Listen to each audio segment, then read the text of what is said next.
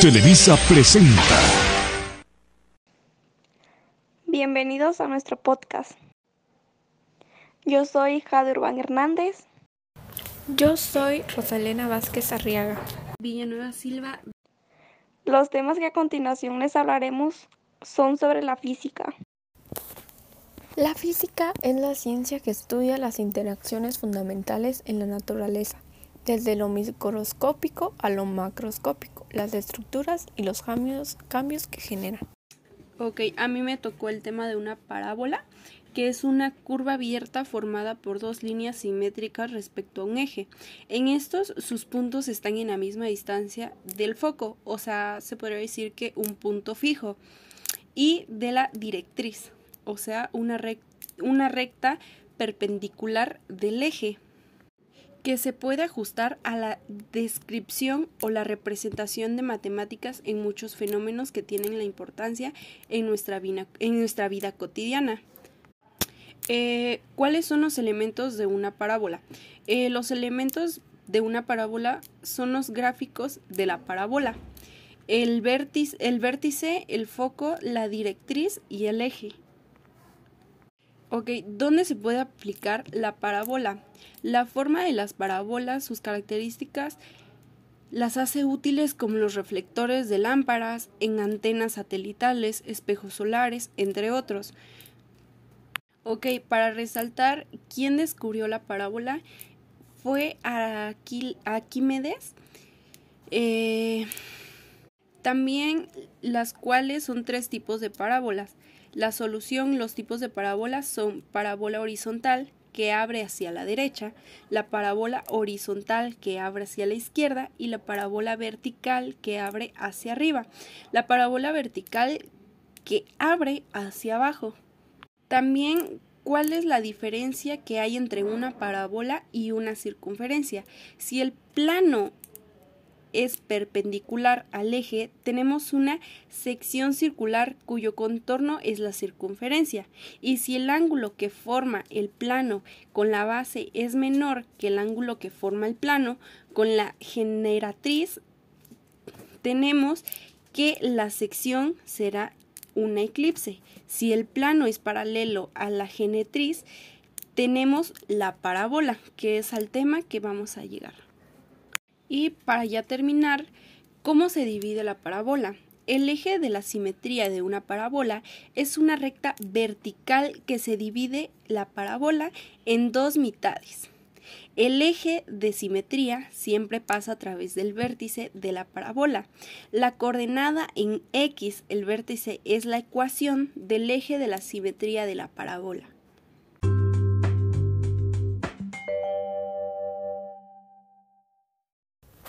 A continuación, Jade nos hablará sobre otro tema. La ley de gravitación universal, que es la fuerza con la que se atraen dos objetos en proporcional al producto de sus masas. Eso significa que dos cuerpos cualquiera se atraen con una fuerza mayor o menor según su masa y según la distancia entre ellos, que es la fuerza de atracción igual a la constante de gravedad universal masa de los objetos sobre la distancia entre los centros y la gravedad. Otro de, las, de los temas es la energía, que es la capacidad de los cuerpos para realizar un trabajo y producir cambios en ellos mismos o en otros cuerpos. La unidad de medida que utilizamos para cuantificar la energía es el joules, en honor al físico inglés James Prescott Joules. Los tipos de energía. Eh, energía eléctrica, energía química, energía hidráulica, energía eólica, energía radiante, energía mecánica, energía calorífica y energía nuclear. Otro tema es el trabajo.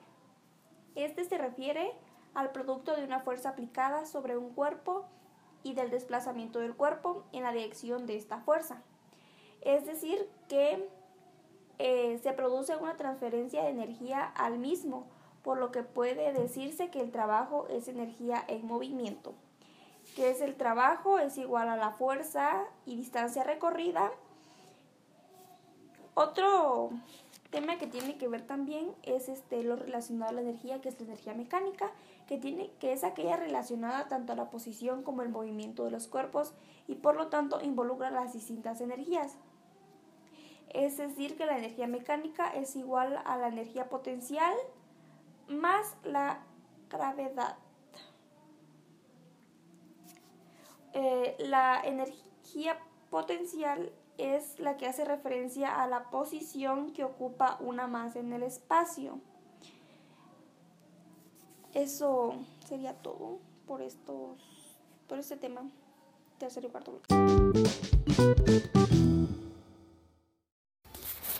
Yo les hablaré sobre la energía y sus tipos.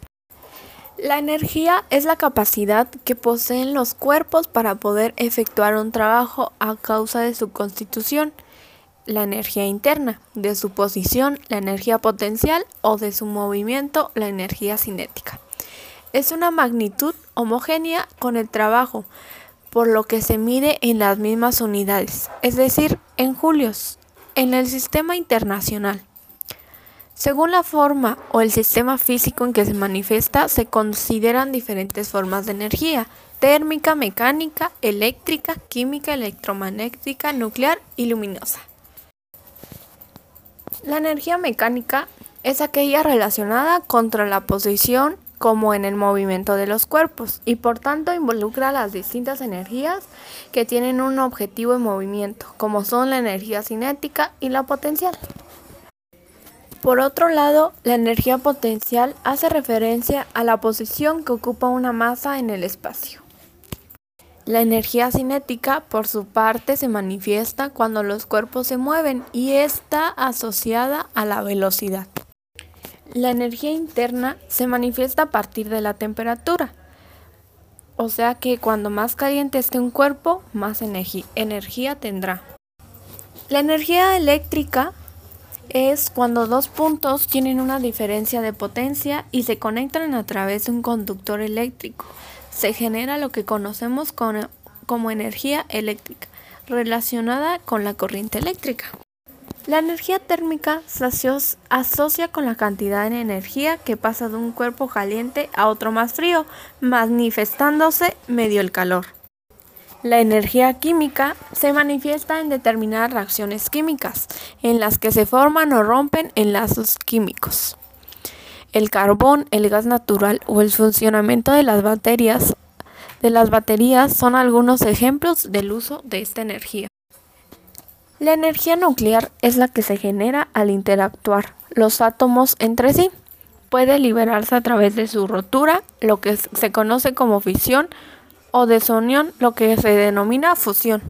La energía se transforma, se conserva, se transfiere y se degrada.